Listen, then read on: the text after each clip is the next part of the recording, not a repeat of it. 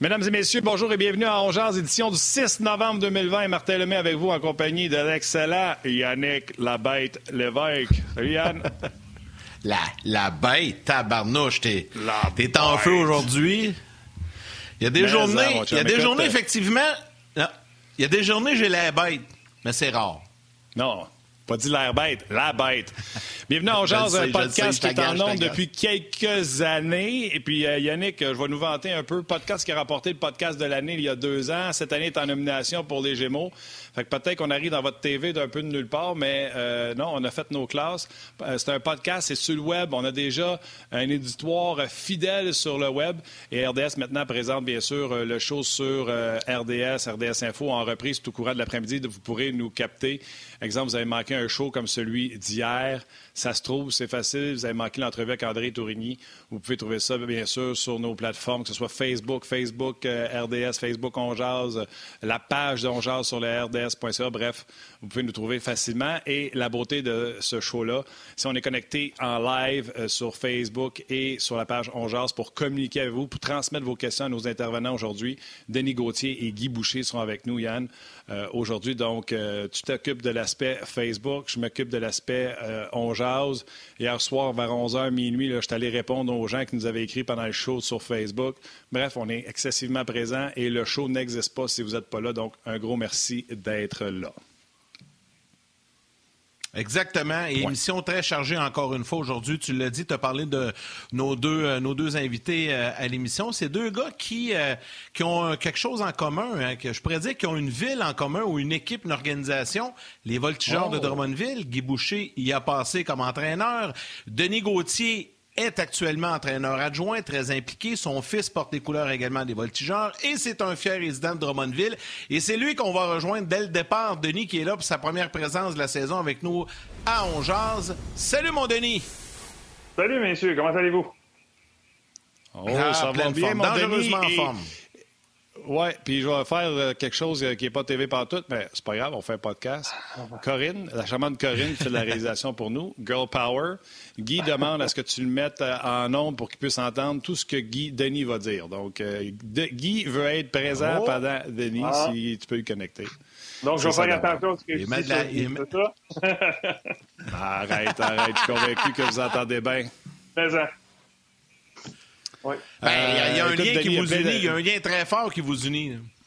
Ben, écoute, les deux, on a passé par Drummondville. Moi, Guy, je l'ai rencontré, euh, euh, en fait, je pense que la première fois, c'est durant ma dernière saison ou l'avant-dernière saison. Guy est entraîneur avec les Voltigeurs et moi, il m'avait permis de venir me mettre en forme avant la saison de la Ligue nationale, qu'elle débute les camps. Alors, j'ai eu mes premiers contacts avec lui. Et puis, lui, lorsqu'il a gagné le championnat ou la Coupe du président dans la Ligue, ou euh, en fait, le, championnat de la Ligue junior majeure du Québec. Mais moi, c'était ma dernière euh, saison à Los Angeles. Quand je suis revenu au printemps prochain, bon, mais avait déjà quitté euh, pour, pour d'autres cieux. Donc, pour moi, quand même, il y a un lien qui nous, qui nous unit à Drummondville. On a eu de bons contacts initiaux à Drummondville. On, était, on a développé une, belle amitié, une belle connaissance. Puis là, par exemple, à RDS, là, avec tout ça tombe, on avait la chance de se voir quelques reprises aussi, puis de continuer les bons mots qu'on avait ensemble.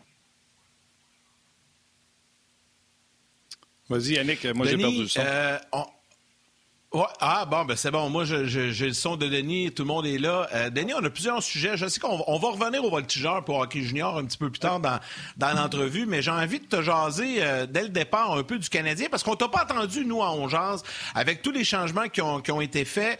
Euh, je veux t'entendre un peu là-dessus. Puis tu me disais également, lorsqu'on se parlait avant d'entrer en onde, qu'il y a différentes perceptions là, concernant les analystes en ce qui a trait l'équipe du Canadien. plusieurs les places dans le top d'une future division canadienne. Euh, toi, t'en penses quoi? Puis tu penses quoi de ces analyses-là qui sont très différentes allant d'un de, analyste à l'autre? Oui, c'est intéressant de lire parce qu'il y a beaucoup de gens qui questionnent euh, les gestes qui ont été faits. Pas, pas questionnent tout, mais la valeur et la validité de faire les gestes qui ont été faits et l'importance qu'ils vont avoir, l'impact qu'ils vont avoir sur la prochaine saison ou les prochaines saisons du Canadien. Évidemment, on parle, on commence avec euh, Josh Anderson. Évidemment, lui, pour moi, pour moi, a le, potentiel d'être une acquisition très, très, très importante pour le Canadien parce qu'il vient combler une chaise que personne n'était capable de remplir chez le Canadien.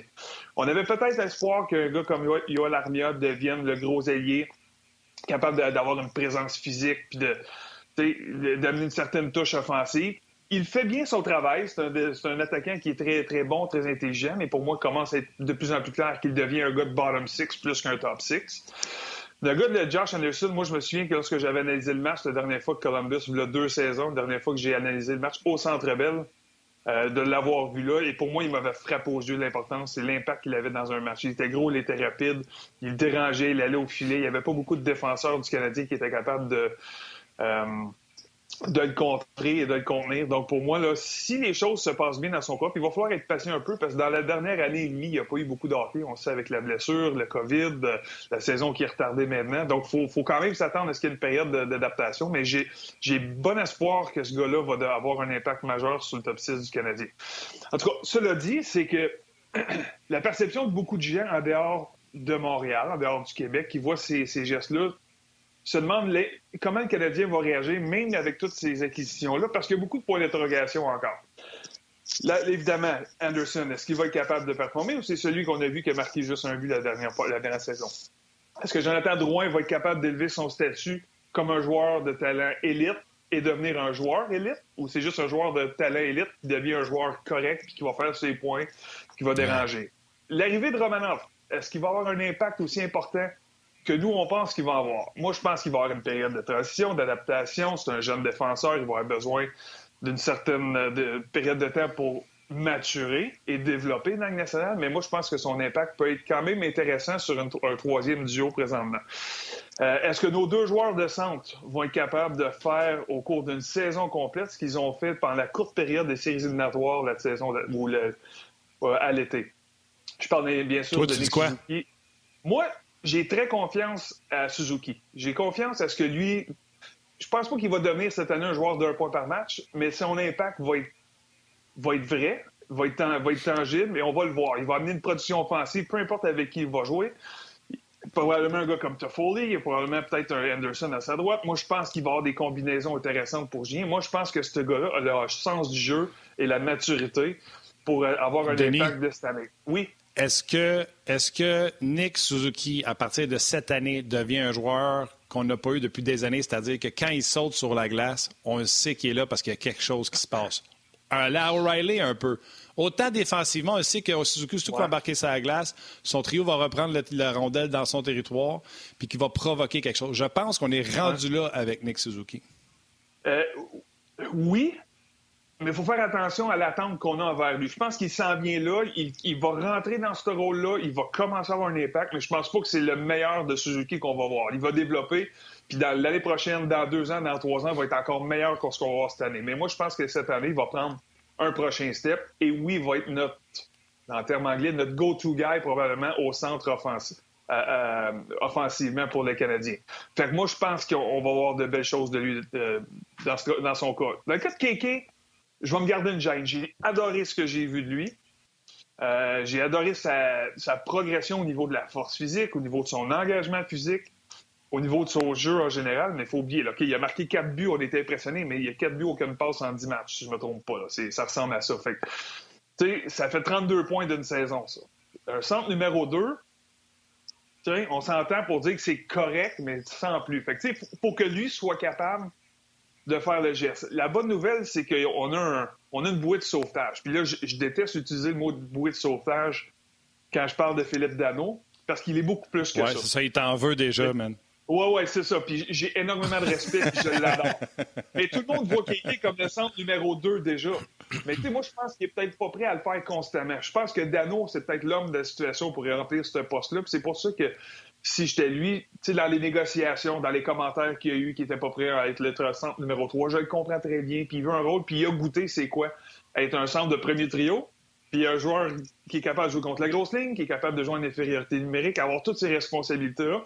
Puis il veut pas descendre de responsabilité, je le comprends. Mais s'il veut faire partie d'une organisation gagnante à Montréal, c'est peut-être il y a peut-être des compromis qu'il devra faire. Le compromis, c'est peut-être devenir centre numéro 3 l'année prochaine, dans deux ans, dans trois ans. Cette année, je pense qu'il y a encore une ouverture, une place pour lui d'être numéro 2 à Montréal parce que je suis pas encore convaincu que Kéké est capable de le faire à long terme. J'adore l'espoir, je vais être très patient avec lui. J'aime ce que j'ai vu de lui. Je pense qu'il en reste encore à, voir. Il faut lui donner un petit peu de temps. Fait la différence d'opinion, je la comprends ceux qui sont à l'extérieur. Moi, j'aime beaucoup ce que je vois avec Jake Allen. Je vois beaucoup ce qu'avec euh, Edmondson à la défense. J'aime notre, notre groupe de six défenseurs. Pour moi, cette année, va faire de Carey Price qui va revenir un des meilleurs gardiens dans la Ligue nationale cette année. il va avoir moins de deux Denis, oui, moi, moi, je suis le gossant du show. Euh, quand quelqu'un euh, est politicien, répond pas exactement à la question, je suis celui qui va piquer pour gosser. Le pire, c'est que c'est ta question à toi, puis tu y réponds pas, man. Le Canadien, es-tu une des meilleures équipes canadiennes? Parce que les questions à savoir, Anderson, va-tu être le gars qui a marqué un but, qui a été blessé toute l'année? On se les pose toutes. Est-ce que Allen va permettre de jouer suffisamment bien pour qu'on n'ait plus la chienne de ne pas mettre Carey Price un match donné? Est-ce que on sait... Toutes ces questions-là, ces points d'interrogation-là, on se demande. La question que nous autres, on veut que tu nous répondes. faut que tu te mouilles. Le Canadien, c'est une des meilleures équipes canadiennes avec ce qu'on a là? Parfait, mon gassin. Je vais te répondre. Euh, je vais... Euh, écoute, la vérité, c'est que moi, j'y crois. Moi, je pense que le Canadien n'est pas nécessairement une des meilleures équipes au Canada, mais je pense qu'elle était une bonne équipe au Canada. Euh, cette équipe-là, pour moi, je la vois d'un bon oeil. Il faut se souvenir, là, le Canadien a terminé, là, rentré dans une série là, par la peau des fesses. a terminé 18, je sais pas là, 10, euh, 10e dans 12 en conférence, ça? Et 12 dans l'association. Bon, parfait. Ouais, 12e. Mais si on a un, gardien substitut qui a de l'allure qui gagne sa part de match, probablement que la, conférence est assez proche et le Canadien a une position pour rentrer en séries éliminatoires par elle-même dans le top 8. On s'entend. Fait déjà là, avec Jake Allen, je pense qu'on s'améliore. Je pense qu'il y a beaucoup de choses qui ont déboulé. Moi, sincèrement, si les choses se passent bien, et j'ai bon espoir, j'y crois quand même. Je pète pas, je suis pas sur un nuage, je ne veux pas péter la bulle à personne. Moi, je pense que le Canadien peut rentrer en série. par eux autres mêmes. Ils n'ont pas besoin d'aide, ils n'ont pas besoin d'une autre euh, crise de COVID pour rentrer 12 équipes en série. Cette équipe-là, je crois, est assez bonne pour rentrer à ces éliminatoires par elle-même au bout d'une saison régulière. Et moi, je pense qu'il va faire, c'est la profondeur de cette équipe-là. On a une équipe qui est faite pour Claude Julien, à la main de Claude Julien, qui aime rouler ses quatre lignes lorsqu'on joue à 5 contre 5. On devrait avoir assez de joueurs pour marquer des buts si tout le monde répond à leur potentiel. Et défensivement, comme je t'ai dit tantôt, le top 6 du Canadien, présentement, pour moi, il n'y a pas assez d'offensive à mon goût de la ligne bleue, mais défensivement, va permettre à Carey Price et Jake Allen d'être bons, d'être très bons même. Et pour moi, d'être physique. D'être physique, de nettoyer le devant du filet, de limiter les deuxièmes chances de marquer. Parce qu'au niveau des responsabilités défensives, je regarde Weber, Cherrott, Edmondson, Petrie et Kulak. Romanov, on ne le sait pas encore. J'ai bon espoir, je pense qu'il va être bon. Mais lui, je vais, je vais attendre un petit peu. Mais les autres cinq, pour moi, ce qu'ils ont démontré vont être capables d'aider les deux gardiens d'arrière. Denis, pour faire le lien avec euh, le prochain. Euh, vas-y. Vas-y, Big. Je veux juste pas que tu changes de sujet parce que je veux revenir, je veux rester sur le Canadien qui. Euh, dans, dans, oui, mais, non, non, mais on, ce qu'on parle, parle présentement. Vas-y. Non, mais c'est parce que je dois faire le lien avec. Euh, ça, nous, ça peut nous amener sur le prochain sujet euh, au niveau des entraînements euh, chez, oh. chez, le Canadien ou, ou dans les autres équipes de la Ligue nationale. C'est une, une, question que je trouve intéressante sur Facebook qui est posée à Denis. Johnny Pomerleau qui, qui dit Dans un calendrier compressé, le Canadien n'aurait-il pas avantage à utiliser régulièrement des joueurs de petits gabarits qui ont du cardio et de la récupération? Puis il, donne, il donne des noms Paul Byron, Victor Mété, Jordan Wheel. Et là, il dit personnellement, j'ai l'impression que c'est une très mauvaise année pour euh, finalement décider de se grossir. je trouvais que ça faisait un lien avec ce que Denis vient de dire. Il va un peu à l'encontre de ce que tu as dit. T'en penses quoi de ça? Ben, écoute, je pense que la question est légitime, elle est bonne, mais je pense pas que faire jouer Mété, Byron et Will vont nous marquer des buts. Vont, vont nous amener à être une meilleure équipe. C'est pas les joueurs qui ont, un, qui ont un impact dans l'organisation. Moi, les joueurs, puis la, la, saison courte, au contraire, tu sais, puis je comprends son point, la vitesse, ça devient vite. Les Canadiens, historiquement, généralement, partent les saisons de la bonne façon. Euh, si on fait une moyenne des, des, 8-10 dernières années, je pense que le groupe d'entraîneurs va faire un travail spectaculaire pour préparer cette prochaine édition-là pour que ça parte du bon pied. Euh, mais non, moi, la grosseur, à talent égal, à vitesse égale, c'est parce qu'on a des gros bonhommes qui patinent avec, euh, avec Anderson et Toffoli, pour moi, c'est deux joueurs qui ralentiront pas le groupe. Là. Fait que, moi, je pense qu'on a assez de profondeur sur notre top 6 et même notre quatrième trio. Si, selon mon alignement à moi, mon, quatrième trio, c'est Byron, Evans et Armia.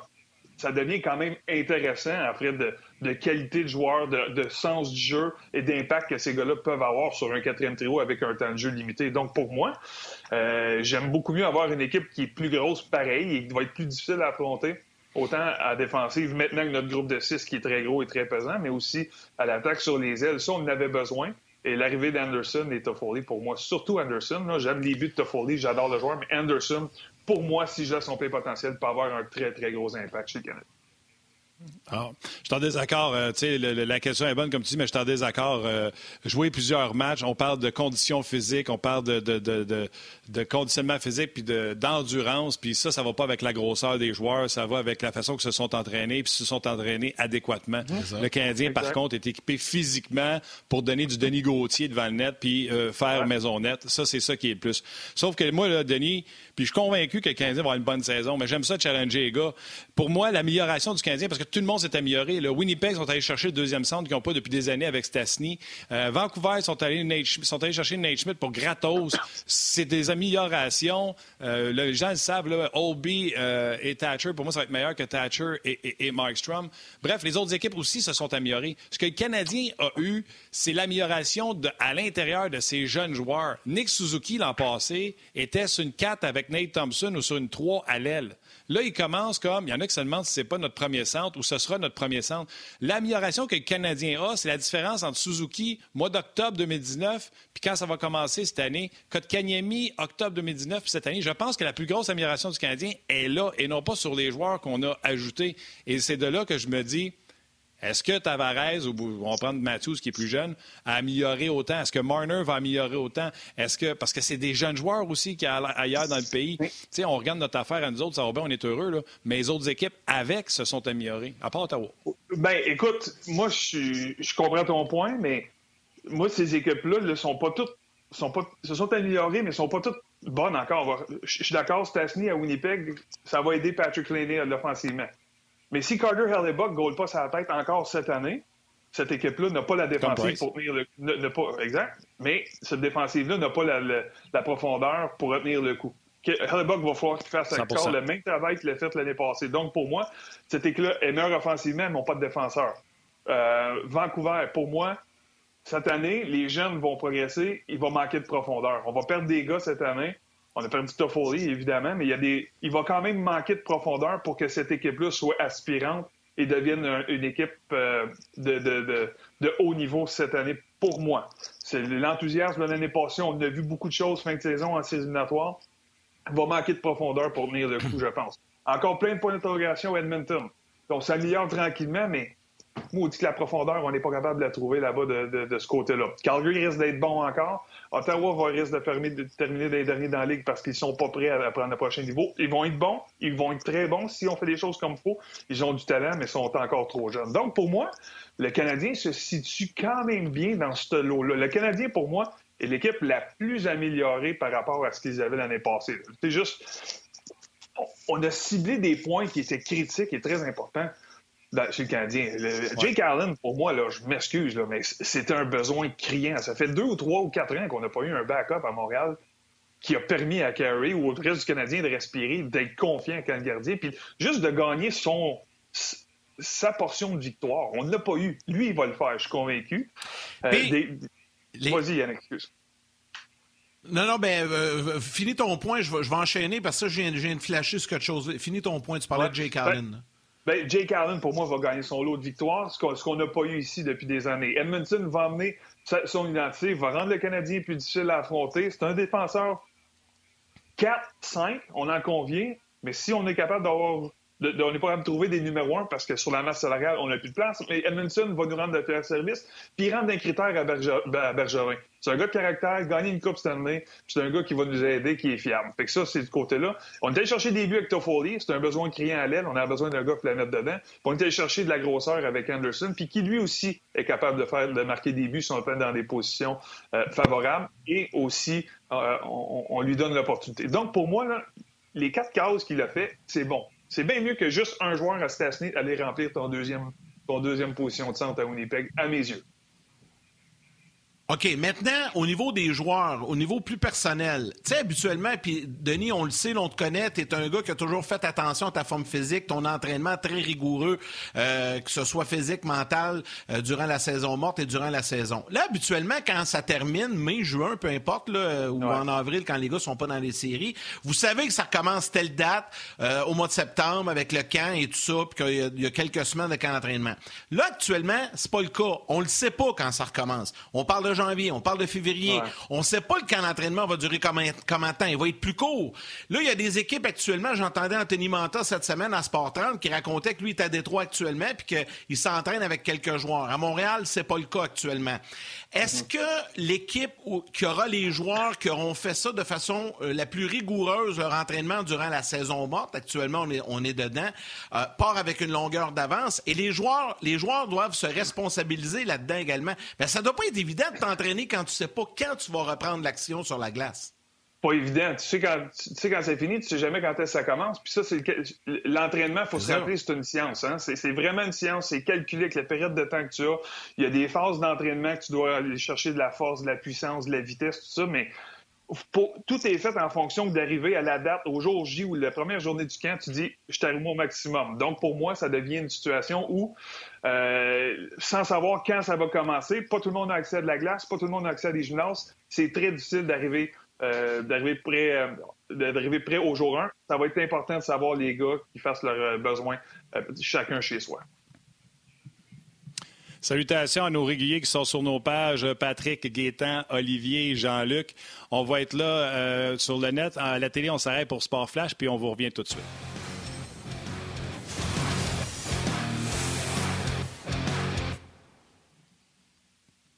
On a un petit défi, euh, Yannick puis moi, ceux qui sont capables de coller les pauses, ceux qui ne sont pas capables. À date, mon Yann, je suis un en un. Les gens qui sont habitués de oh, suivre le podcast euh, live, ben, Merci, Vané. On est là. On vous salue. Jean-Luc Pigeon, des bons commentaires également qui, euh, qui trippe, qui pense qu'Anderson va apporter beaucoup à, l'équipe. salutations à Joël. Tu te souviens, on avait parlé de Joël la semaine, cette semaine, Joël Côté-Vinet. Euh, Vianti, pardon, qui disait que sa blonde a trouvé qu'il passait pas assez de midi avec lui. Fait qu'il dit bonne nouvelle, je suis là, mauvaise nouvelle, ma blonde n'a pas voulu être là. Fait qu'on euh, le salue pareil. Euh, Denis, tu parlais de l'entraînement. Vous jouerez, ils joueront, vous m'avez dit, vous jouerez pas, comme si tu étais encore actif. Ils joueront pas une saison complète. Pourquoi pas piquer, dire on va piquer peut-être début février ou mi-janvier. De toute façon, il aurait fallu qu'ils soient à maximum. Tu comprends-tu, ils vont jouer peut-être 50 matchs tout se bien de piquer avant, comme si tu jouais tes 20-30 matchs en gymnase, puis tu vas être à ton summum quand ça va commencer pour les quarantaines de matchs qui s'en viennent. tu pourrais-tu faire ça? Bien, tu peux le faire. Ce qui est dur, c'est après ça d'essayer de le maintenir. Tu peux pas maintenir ton pic pendant deux mois de temps dans, ta phase d'entraînement, tout ça. Puis c'est aussi la motivation. Lorsque tu arrives à ton pic, c'est que là, tu commences, tu arrives à ton pic, tu te mets à jouer, tu arrives au camp.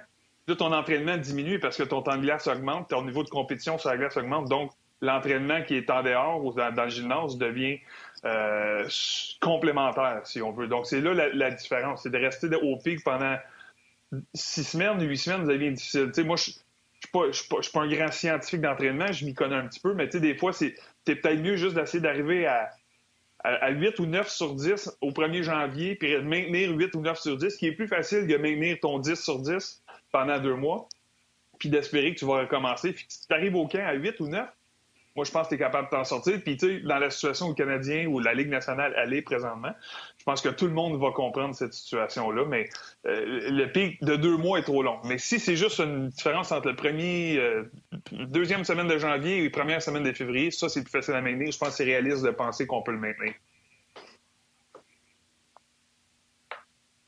C'est certain que c'est un défi, puis c'est un défi pour tout le monde là-dedans. Euh, sais, je, me mets à la place des joueurs, là, puis je t'écoutais parler. Sais, quand t'as pas d'échéancier, même Martin, nous autres, mhm. dans la vie, on le sait, on a un échéancier, on travaille, on, on telle journée, telle chose. moi, je sais que j'ai des tournages qui s'en viennent. Je suis capable de planifier. Les gars, là, actuellement, ah sont à la maison. ils ont, sont pas capables. Ben, c'est ça, tu le sais. Ils sont pas capables de rien planifier. Ben ça doit pas être évident non plus là, pour la famille. T'as un huissier devant la porte, ça va bien. ouais, mais. Eh ben, va, y, va, va y répondre. Sais, je vous donne un exemple. je vais être fatigué avec ça, mais tu sais, tu, tu, regardes juste le cas de Payling quand les séries éliminatoires ont recommencé. C'est là qu'on peut tester la maturité parce que là, on est un peu dans la même situation qu'on était avant. On espère qu'on va être capable d'avoir une prochaine saison, mais il n'y a, pas de garantie. Moi, je pense qu'il y a plusieurs joueurs qui n'y croyaient pas que la saison était pour repartir cet été puis avoir des séries éliminatoires à cause de la situation mondiale. Fait ceux qui n'étaient pas assez sérieux, assez matures, assez intelligents pour te garder en forme puis de le faire juste au cas, tu sais, c'est des opportunités ratées, c'est de l'argent gaspillé. Puis de l'argent gaspillé, je parle de là, si Péling est arrivé prêt à jouer, peut-être qu'il commence la prochaine saison à Montréal. Là, présentement, dans la situation où il est là, d'après moi, il commence avec le Rocket. C'est de l'argent perdu pour euh, parce qu'il n'a pas été assez mature, il n'a pas été assez intelligent d'arriver prêt. Absolument.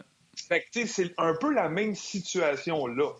Tu on, on espère, on avait dit janvier, bon, OK, peut-être. Là, on a retard de février. On n'est pas encore certain. Il n'y a pas de garantie qu'on va être capable de jouer ça. Il n'y a pas d'entente avec l'association des joueurs et la Ligue. Puis on veut pas avoir une autre bulle de, deux, de trois mois, quatre mois. Les joueurs ont trouvé ça trop difficile, n'ont pas aimé ça généralement. Euh, c'est trop long, loin de la famille. Quel compromis qu'on peut faire? Il, y a, tellement de choses qu'il y a. Fait que si le gars il est pas assez intelligent, il est assez mature et discipliné pour se garder en forme, c'est, ça devient difficile de s'entraîner et de se préparer. Puis c'est là que je revenais tantôt, c'est ça prend une discipline incroyable d'être capable de te mener, de rester motivé à le faire. Parce que quand tu n'es pas motivé dans le gym, là, puis de te dire « Ah, oh, ça me tente pas », là, impossible que tu donnes ton 100% et que tu progresses dans tes phases d'entraînement comme tu es supposé le faire. Tu arrives au gym, puis ça, je l'ai vécu ma dernière année. Quand j'ai fini Los Angeles et que j'ai décidé de prendre ma retraite, là, je m'entraînais tout l'été, j'avais, j'avais pas de contrat, je négociais, j'avais pas d'offre que j'aimais. J'allais au gym, là, je te le dis, pendant un mois, un mois et demi de temps, j'y allais 15 minutes. Je faisais deux sets de quelque chose. Oh, je suis plus capable. je, savais que c'était fini pour moi. non, mais c'est ça, j'étais plus motivé. J'étais plus motivé, puis pourtant, j'avais 31 hein? ans. J'avais 31 ans. sais, le côté business avait rentré dans la ligue pour des histoires que je vous ai partagées mille fois avec les Flyers, mais Là, on dirait que là, j'avais plus le feu. J'allais au gym, puis j'ai fait un mois de temps. J'allais 15 minutes, 20 minutes en heure, puis normalement, c'est une heure et demie, deux heures dans le gym, puis je sors de là, j'ai tout perte de travail, j'ai chaud. Là, c'était comme, fais deux sets de squat, oh, m'en va, fini. Littéralement, c'est ça qui m'est arrivé. J'étais 15 minutes, 20 minutes, 25 minutes dans le gym, je partais. C'est la même situation là pour les joueurs. S'ils sont pas motivés à s'entraîner et de l'autodiscipline, ça va être tough pour un de la C'est c'est bizarre en temps parce qu'aujourd'hui, tu es à retraite puis tu en mets bien plus du temps dans le gym, tu sais. c'est quand même vrai aujourd'hui, mais là, j'essaie juste de survivre. Puis là, je te dis, je vais me servir si je sors de la douche, j'ai encore chaud, je transpire, parce que je viens de finir mon workout avant de vous parler aujourd'hui, gars. hey, puis, puis ah, Denis, ouais, t'es hein. souvent sur la glace aussi. Euh, Yann. Quoi? Ça, c'est une affaire, j'essaierais. Moi, aller dans le gym, écoute, je suis jamais allé dans un gym. Tu sais, vous m'avez vu, là, moi, je suis 6'2", 2'40", j'ai été chanceux dans la vie. J'ai été doté euh, d'une shape popée. J'ai jamais poussé un poids de ma vie. J'aimerais ça à m'emmener aller avec un vrai comme Denis, voir à quel point je suis à des années-lumière d'un gars qui n'a jamais quitté le gym. Ouais. Ouais, écoute, j'ai des phases. Je te dirais, les, 5-6 premières années que j'ai, quand j'ai pris ma retraite, j'étais très discipliné, tout ça. Je te dirais que les 5-6 dernières, je fais beaucoup plus de maintenance que de... J'ai plus la même j'ai plus le même but, la même motivation de pousser et d'aller l'extra pour devenir, euh, tu sais, euh, squatter quatre plaques euh, chaque barre pour moi, c'est plus un but, c'est plus un désir. Moi, en squatter deux ou deux et demi, j'en ai bien assez parce que ça me maintient. Rendu à 44 ans, les joints deviennent difficiles. Honnêtement, j'ai le corps des bouts, les épaules, j'ai des difficultés à, à, passer mes journées sans, sans Advil, sans Tylenol. Toi, Yann, tu Toi, Yann le Écoute, moi, plus jeune, j'en ai fait, mais Ouais, non, c'est, c'est, ah moi, c'est pas ma force. Les gens le savent. J'ai perdu beaucoup de poids, mais au gym, là, c'est difficile ah pour moi d'avoir une motivation. Ouais, j'aime ça aller marcher, j'aime ça, tu sais, à l'extérieur, mais dans un gym, c'est pas ma force. Ça n'a jamais été ma force de toute façon, mais c'est ça. Puis, tu sais, Denis parle de son 44 ans, tu sais, moi j'en ai 47, le moi avec, il y, a des, euh, y a des places que c'était un peu plus difficile, tu sais. Puis, ce que j'ai découvert, ce que j'ai découvert, messieurs, aussi, pour moi, c'est la variété. C'est qu'à un moment donné, j'ai lâché le gym, je suis allé monter des montagnes, je fais du vélo de montagne, je prends des marches, tu sais, je fais d'autres choses. Fait que juste le changement de décor, tout ça est très bon pour la motivation aussi, messieurs. Ben oui, ben oui. ça va être le bon, les gars. On va se faire une chronique. On va se faire une chronique badminton bientôt. parce que parce qu'on fait d'autres choses. ça, ça, va être ça. On va parler de la pétanque. On va pas... Ouais, c'est ça.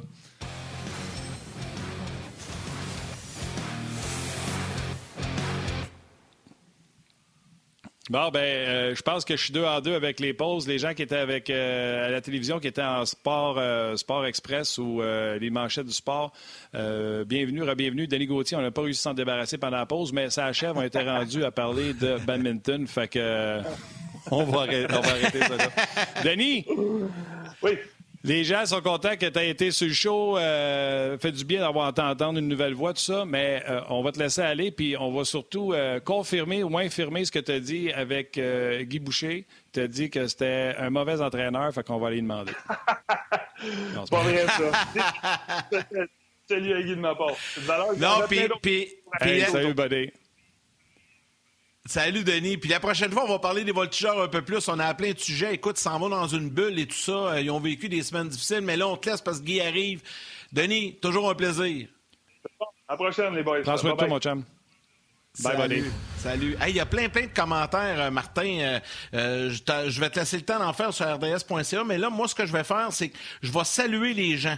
Il y a eu beaucoup de questions en ce qui a trait le Canadien. Bon, Johnny Pomerleau, j'en ai parlé tantôt. Jeannot Chandonnet, il y a Max Arbour également. Memo Villanueva qui était là. Simon, Simon Tremblay. Alexandre Rodrigue, Denis Giroux, Vincent Baudouin, Carl Rodrigue. Il y en a plein qui ont réagi, puis là, qui vont poursuivre également avec euh, Guy, euh, qui s'en vient dans quelques instants. Puis sur rds.ca, tu en as de nombreux commentaires également, Martin. Oui, Carl Rodrigue, écoute, je vais prendre la balle au bon. C'est un vétéran, ça, il nous suit depuis, euh, depuis le début. Puis si je ne me trompe pas, il est même de l'autre côté de l'océan. Donc, un vrai qui nous suit depuis longtemps. Seb Ranco qui me félicite pour la, façon que j'envoie aux pauses. Donc, merci Seb de constater mes efforts. J'apprécie beaucoup. Nos vétérans sont là. Ben, attends, attends, attends, attends, attends. Attends, attends. J'étais à deux Hier, là, à ce moment-là de l'émission, j'étais à deux en deux, moi aussi. C'est la dernière, j'ai manqué mon coup. Fait que là, t'as de la pression. Continue. Continue. La pression, puis en plus, c'est Guy qui est difficile à arrêter. Euh, puis, tu sais, c'était tranquille, sa messagerie sur rds.ca. Puis, tu sais, j'étais là, coudon, elle marche-tu? Peut-être qu'elle est en panne, ça. Fait qu'il y en a un qui dit, euh, Laurent Saint-Pierre, il dit Bonjour, messieurs. Honnêtement, j'ai pas de commentaires, c'est toujours aussi bon. Fait que je vous écoute. Fait que lui, il dit euh, Regarde, tant qu'à écrire, ah. je vous écoute. J'ai dit Je suis branché, tout ça. Fait qu'il y en a d'autres qui ont répondu la, même chose. On va rejoindre Guy Boucher. Écoute, on a préparé trois, quatre sujets avec Guy. Puis quand on préparait le show tantôt, Yann, je t'ai dit, ça se peut qu'on arrête à un. Guy, comment ça va? Et là, là, une plante en partant, ça va bien? comment je te plante? hey, hey, Denis, là, j'ai adoré Denis. Moi, j'aurais voulu laisser faire ma, ma présence puis l'écouter pendant une autre demi-heure. Il était excellent. Vraiment. J'espère qu'il y a beaucoup de gens qui l'ont entendu. Il était vraiment excellent. Ouais. Ah, c'est pas ça que tu me dis à intéressant. Tu me dis à Drummond, tout le monde dit qu'il est comme ci, comme ça. Arrête, t'es menteur. Hey, les gars, les gars, attendez, attendez, attendez. Guy, Guy, tu veux lancer des fleurs à Denis? Je pense qu'il est encore là. Je sais pas si en régie, Corinne, elle peut rentrer Guy aussi. Là, je la prends un petit peu, euh, euh, un petit peu à la dernière minute, là, mais tu vas pouvoir lui faire ton message avant qu'il quitte. Il, est encore en ligne. Il est resté, je ah, pense, il est là, il est là encore, OK. Hein? ben, tu peux y parler, Guy, vas-y. non, mais je venais de dire que tu avais été excellent, vraiment. J'ai dit, je suis tout de pas passer. Je vais juste écouter, moi, être bien content. Si je me fais payer en plus, ça va être parfait. arrête, arrête, il s'est... C'est bonne chose, j'ai pas raccroché tout de suite, je t'écoutais. ouais, ouais, mais Attends une seconde, là, il s'est pas mouillé avec la division canadienne, puis toi, tu m'as écrit pendant qu'il parlait de la division canadienne, tu as dit Hey, je veux parler de la division canadienne. Tu voulais en parler? Pas-en. Les deux répondaient à ça. Canadien finit où? Si on joue une saison de 50 quelques matchs en division canadienne? Go. Guy?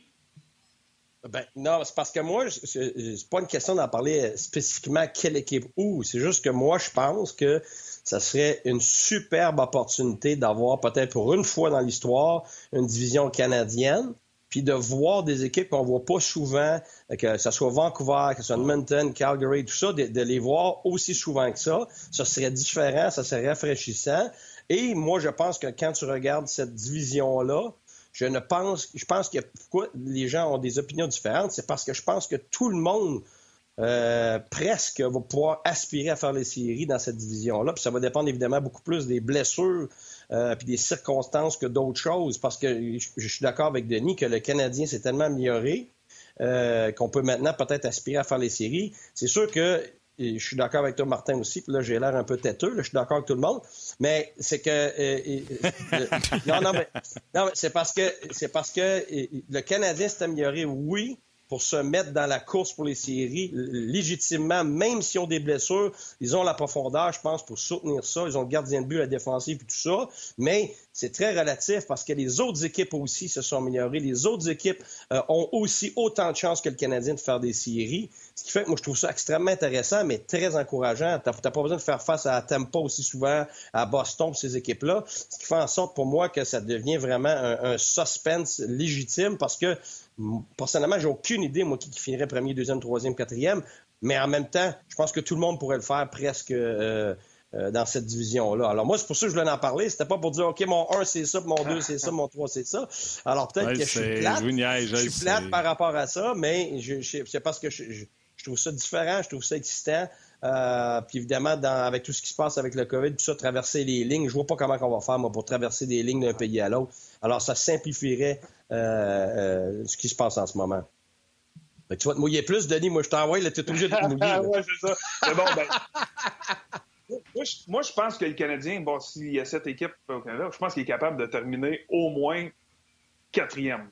Puis il peut être dans la course pour trois si tout va bien, si Kerry il, il, fait le travail, il goal sa tête comme il a déjà fait, puis toutes les choses sont en place, peut terminer troisième. Mais moi, je pense que c'est pensable que le Canadien peut terminer quatrième. Moi, ce que je peux dire, par exemple, c'est que pour avoir passé sept ans à Calgary, là, c'est vrai en maudit que jouer contre le Canadien de Montréal, il y a un buzz, il y a quelque chose. Puis là, de retrouver ces rivalités-là, parce que là, on a j'ai passé peut-être les quatre ou cinq mm. premières années, je ne me trompe pas, le jour de l'Est, c'était contre le Canadien. C'est le Canadien qui venait jouer euh, à Calgary. Et c'était toujours des événements qui étaient vraiment, vraiment le fun à jouer. La fébrilité dans, dans l'aréna, dans la ville. Il y avait beaucoup de partisans du Canadien. Euh, il, y a, quelque chose qui se passe quand le Canadien joue contre les équipes de l'Ouest, même si on les voit pas souvent. Donc, d'avoir l'occasion, comme, comme Guy dit, d'affronter ces équipes-là plus régulièrement, peut-être euh, d'aller jouer, euh, Calgary peut-être aller jouer trois matchs cette année-là, contrairement à un. ça a une certaine valeur pour moi ajoutée à la Ligue, aux partisans canadiens, pas du Canadien, mais les partisans du Canada, de la Ligue nationale, qui vont retrouver un petit quelque chose de plus cette année. Donc, pour moi, il faut profiter de cette occasion-là puis de ramener des vieilles rivalités parce que j'y ai participé. C'est vraiment quelque chose de le fun. C'est pas, c'est pas Canadien Nordique, c'est pas Calgary Edmonton, mais il y a quand même quelque chose de jouer Calgary Canadien, Edmonton Canadien également. Et, euh, toi, toi, Denis, J'adore ça, ce que tu dis. Mais oh. attends. J'avais une question. Vas-y, Guy. Vas-y, je vais y aller après. Euh, vas-y, si tu me permets, Martin. Euh, est-ce ben que, Denis, tu penses que c'est parce que tu es un Québécois, puis c'était plus particulier pour toi, ou ça se reflétait sur toute l'équipe, les anglophones, les Américains, tout ça? Il n'y a, pas de doute que moi, j'avais un petit quelque chose de plus que le gars à ma gauche puis le gars à ma droite. J'en conviens.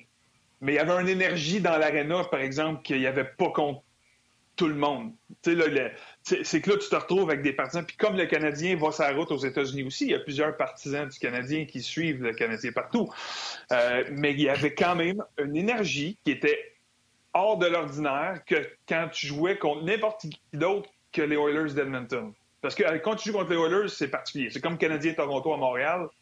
Il y, il y, a, un air qui est différent. Mais jouer quand même, là, c'est c'est comme la deuxième couche en dessous. Là. jouer contre le Canadien, venir là, ça l'amenait quelque chose. Il y avait beaucoup de partisans du Canadien à Calgary. Il y avait beaucoup de Québécois qui, étaient déménagés dans l'Ouest pour le travail à cette époque-là, dans les euh, fin des années 90, début des années 2000, parce que le, marché du travail était très intéressant euh, dans l'Ouest avec le pétrole, tout ça. Fait ces gens-là venaient encourager le Canadien à Calgary. J'assume que c'est quand même pareil, mais de vieilles rivalités comme ça, faut pas perdre faut pas perdre ça, faut pas perdre ça de vue. Puis tu sais, si juste qu'on le fasse cette année va nous permettre peut-être de vaguer, euh, de, surfer là-dessus pendant les cinq ou les dix prochaines années parce qu'on a renouvelé certaines rivalités.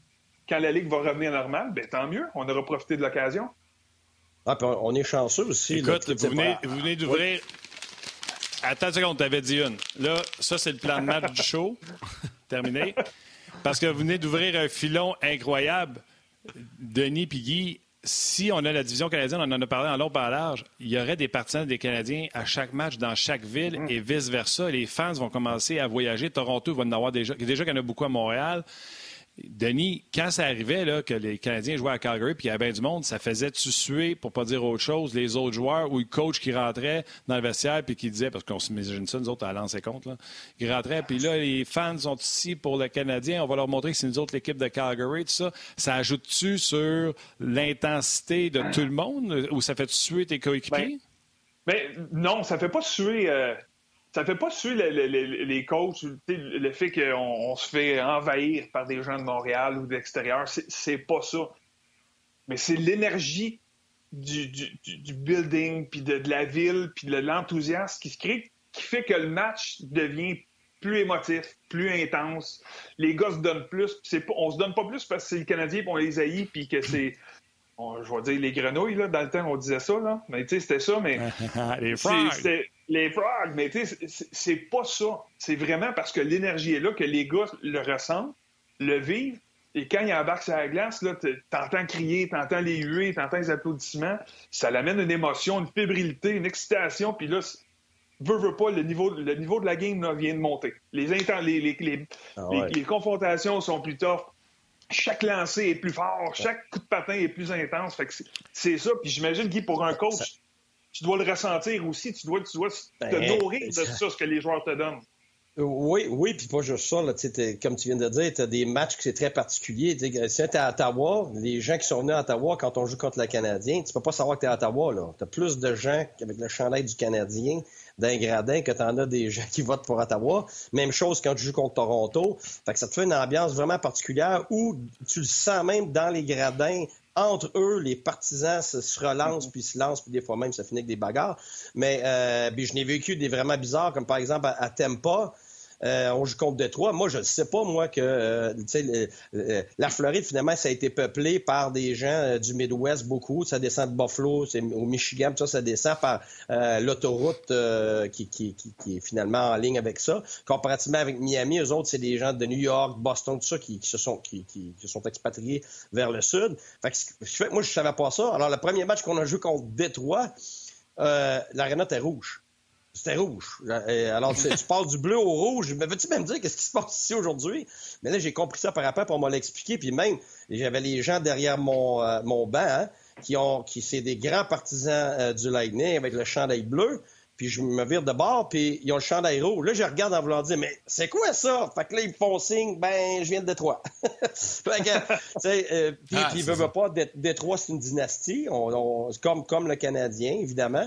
Ce qui fait que ça fait des, amphithéâtres, des, ambiances tellement particulières que je suis d'accord avec Denis. L'entraîneur, les joueurs, tu sens cette fébrilité-là qui est très particulière. Puis oui, ça l'amène quelque chose de complètement différent. Ou tout comme euh, un match d'un lundi soir contre, par exemple, la Caroline qui veut absolument rien dire. Mais ton ambiance est particulière, mais du côté négatif où tu ressens rien du tout. Alors euh, oui, c'est pas du tout euh, d'un match à l'autre, d'un amphithéâtre à l'autre, d'un adversaire à l'autre. On n'a pas du tout euh, la même ambiance puis le, même feeling, que ce soit à la maison, que ce soit à l'extérieur. Guy, oui. Guy, je vais y aller plus en profondeur sur le même sujet, là, puis euh, c'était ma prochaine question. Denis l'a comme devancé, mais je vais, je vais l'adapter. Qu'est-ce qui va changer pour un entraîneur? Sais, là, je comprends tout ça, l'aspect de ce que vous venez d'expliquer, mais admettons qu'on a une division canadienne, puis que c'est juste ça, OK? La saison du Canadien, c'est que tu vas affronter les six autres équipes canadiennes jusqu'au bout, parce qu'admettons, on peut pas traverser les lignes et tout ça au fur et à mesure que ça va progresser, ça veut dire que là, tu vas avoir six rivalités à gérer. Pas, pas une ou deux. Tu sais, là, tu parlais de tempo avec Détroit, on parlait de Calgary Edmonton ou le Canadien. Là, tu vas avoir six rivalités à gérer. Au fur et à mesure que la saison va progresser, jusqu'à quel point le travail de l'entraîneur va changer? Parce que vous ne vivez pas ça habituellement, là. autant de rivalités dans un calendrier compressé. Qu'est-ce qui va changer pour un entraîneur? Ben, c'est parce qu'il faut comprendre la, nature de la job de l'entraîneur sur une base régulière. Quand tu, évidemment, tu as plus de, matchs contre les équipes de ta division, donc tu les connais très bien parce que tu vas les voir souvent, donc tu es toujours sur le vidéo, évidemment. Euh, euh, mais quand tu es appelé à regarder 30 euh, autres équipes, et puis que tu joues des, ce qu'on a des back-to-back, là, j'ai ça dire des équipes dos à dos, là, des, matchs collés. ou trois ou trois en quatre, ou tu es parti sur la route, ben c'est difficile parce que disons, euh, euh, disons que tu as deux matchs qui s'en viennent, ces deux équipes que tu jamais rencontrées encore, ils ont plein de nouveaux joueurs, l'entraîneur a changé. Ben là, faut que ton, ton, ton, travail commence complètement à zéro. Ça veut dire que, disons que tu finis ton match, euh, tu es sur la route, tu finis à 10 heures, tu finis tes médias, parles, jases, tu t'en vas en avion. Euh, puis tout de suite, dans la mode, tu commences à regarder le match que tu viens de jouer, mais tu es déjà en mode prochain match. Et puis, tu sais que tu as l'autre suite après, tu as deux matchs. Écoute, le travail, c'est fou. Tu vas dormir 2-3 heures cette nuit-là parce que tu es obligé de te préparer. Parce que le lendemain matin, à 7-8 heures, ton plan doit être prêt. C'est pas, OK, là, je me présente au travail aujourd'hui, qu'est-ce qu'on fait? Comme entraîneur-chef avec ton staff, tu, tu, dois déjà avoir regardé ton match, pour voir qui est bien performé, qu'est-ce que tu vas changer? Tu dois regarder les deux et même trois derniers matchs de, tes adversaires qui s'en viennent. Si tu les connais pas, donc tu peux pas couper les coins ronds. Tu sais, une équipe comme Toronto, par exemple, moi, je, les voyais trois fois en match d'exhibition. Tu les avais vus les deux dernières années. Euh, le coach n'avait pas changé. Regarde, oui, je regardais certaines choses. J'avais mon staff qui me disait, OK, ça, ça a changé. Voici c'était quoi ces, derniers matchs et tendances. Mais, mais je connaissais par cœur. Puis je regardais aussi comment on avait du succès. Fait j'étais capable déjà de, de faire ça pour passer à d'autres choses. Tandis que quand tes équipes différentes tout le temps, ben, tu commences à zéro, c'est l'enfer, là. Puis il y a tellement à faire, c'est des heures et des heures pour étudier une équipe et puis après ça, faire un plan, puis après ça, transmettre ton plan, puis après ça, tu as tes ajustements à faire en, rendu au match, puis par rapport à, disons, ce qui s'est passé, euh, tout d'un coup, ils ont eu un blessé le match d'avant, euh, ça a changé leur avantage numérique, ils n'ont plus de droitier d'un côté, il y a un gaucher, le défenseur qui était euh, à la pointe, il est plus là parce que ça va pas bien de ce temps-là, il est malade. Écoute, il y a toutes sortes de choses qui font que c'est très dynamique, mais plus tu as d'informations à, à, gérer, plus difficile c'est. Alors oui, dans un contexte canadien, ça devrait être plus facile en termes d'information et de connaître à la longue, pas au début. Là. Au début, là, tu commences à zéro avec tout le monde. Puis là, tu t'aperçois que tu as des tendances. Puis à un moment donné, ces tendances-là se cristallisent. Puis là, ça devient comme les séries où tu connais tellement que tu as plus à gérer l'émotion des joueurs, euh, puis les détails plutôt que l'ensemble de, de, la dynamique des systèmes. Je ne sais pas si, Denis, tu vas ajouter à ça Comme entraîneur, beaucoup de beaucoup d'émotions à gérer parce que à la longue, ça va s'apparenter aux séries, finalement. Tu sais, quand tu es rendu à 5-6 matchs contre la même équipe, les gars, les gars veulent se tuer, là. C'est ça. Puis ça va, ça va devenir très épuisant, je pense, pour les joueurs. Parce que tu as parlé du match du lundi soir en Caroline, là, il n'y en aura pas. Là. le match du lundi soir en Caroline fait que. ou à Long Island, là, que, qu'il y a peut-être juste 12 000 spectateurs dans les estrades, il y a moins de, il y a moins de pertes, il y a moins de ça. C'est facile de t'endormir dans un match, puis juste te mettre sur le cruise, puis. Il y a certains soirs qu'un joueur de hockey là, qui, qui est assez intelligent et mature et capable d'adapter son jeu pour, pour être assez bon pour contribuer, surfer, pour survivre, exact. Contribuer juste assez pour donner ce que tu as donné, mais tu peux pas être en mode série tout le temps. Moi, ce que je trouve particulier dans cette, formule-là, ce que j'ai hâte de voir si ça se produit, c'est que tous ces matchs-là, je parlais tantôt de l'énergie d'un building, la fébrilité de, quand tu arrives d'une ville, puis d'être le Canadien d'aller quelque part. C'est, que dans les matchs où tu survis et tu es sur le cruise, là, n'as pas le choix d'embarquer. La fébrilité, les gens, l'énergie. Puis ça, c'est, pas un cliché, tu la ressens. Tu, le sens à l'intérieur de toi, ça vibre, tu as les papillons, fait que ça va forcer tous les gars à avoir chaque match à un plus haut niveau. Ça veut pas dire qu'ils vont être dans le tapis à tous les soirs, euh, mode série, mais ça va être au lieu d'être un 7 sur 10 en Caroline, tu vas peut-être jouer un 9 sur 10 avant, à Winnipeg ou à, Vancouver ou à Edmonton. Fait que ça, pour moi, ça risque d'être très, ça va être du hockey très intéressant, mais ça va être aussi très épuisant. des matchs sur la route, des matchs, deux matchs en deux soirs, trois en quatre, de jouer dans des modes de même, la récupération va être difficile et là, c'est les dangers de blessure, les, dangers de tous les autres dangers qui deviennent connexes. Mais il reste que ça risque de faire du hockey extrêmement intéressant parce que c'est un sprint. Une cinquantaine de matchs, 48, 57, je sais pas, là. Mais ça va être un sprint, ça va être un sprint intense, puis ça va être du bon hockey à regarder, je suis convaincu. Oui, puis Denis, Est-Ouest plus souvent, là, voyagement plus difficile, là. Ça, ça, ça, compte. Là. Puis, puis tu as joué à Calgary. C'est vrai que les joueurs, là, moi, je... ah oui, le décalage, les gens réalisent pas. Si on parle de pour une heure de décalage, c'est ça te prend une journée de récupération par heure de décalage. Ben, c'est beaucoup. C'est beaucoup. C'est pour ça que quand tu vas jouer, maintenant avec l'équipe Canada, moi j'ai appris ça là.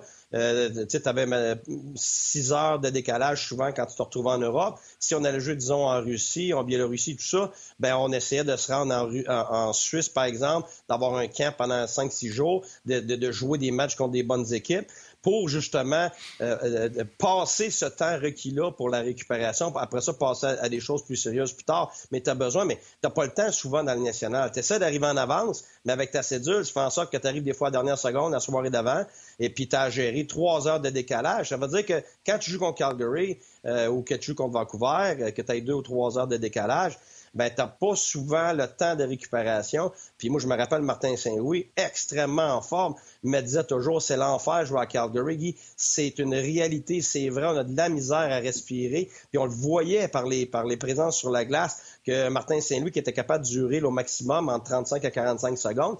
Et, au bout de 30 secondes, il, y avait la discipline de sortir, puis il disait aux autres joueurs de faire ça. Euh, et, c'est là la maturité, je pense, Denis, tu as mentionné ça dans la première demi-heure. Ça, c'est des c'est des, points extrêmement importants qui font que quand un joueur est mature, va être capable de maintenir sa cadence, le jeune ne l'est pas. C'est là qu'un Kotkanemi, c'est là qu'un Suzuki, qui soit intelligent, qui soit des, joueurs qui, euh, appelés à devenir des joueurs de premier plan, n'ont pas nécessairement cette maturité-là. Et c'est là que ça fait que c'est difficile pour eux de, pour nous de prévoir ce qu'ils vont être capables de faire dans une saison. Peu importe comment on les aime, ils ont à passer à travers ça et à gérer ça. C'est très, très difficile. Les gars, c'est intéressant. Puis là, Denis, tu vas avoir une décision à prendre. Euh, bientôt, la télévision va devoir nous quitter.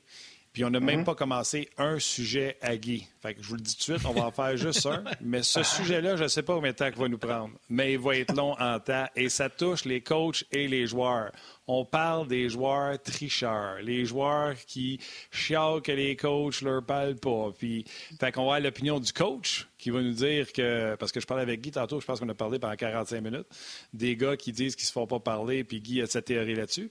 Puis toi, tes joueurs qui l'ont vécu certainement. Fait que tu as une décision. Tu raccroches ou tu restes avec nous autres? Le dîner est froid, mais je reste avec vous autres. Parfait. Les gens à la télévision, on se reparle lundi. Ça se poursuit sur le web. Merci d'avoir été là.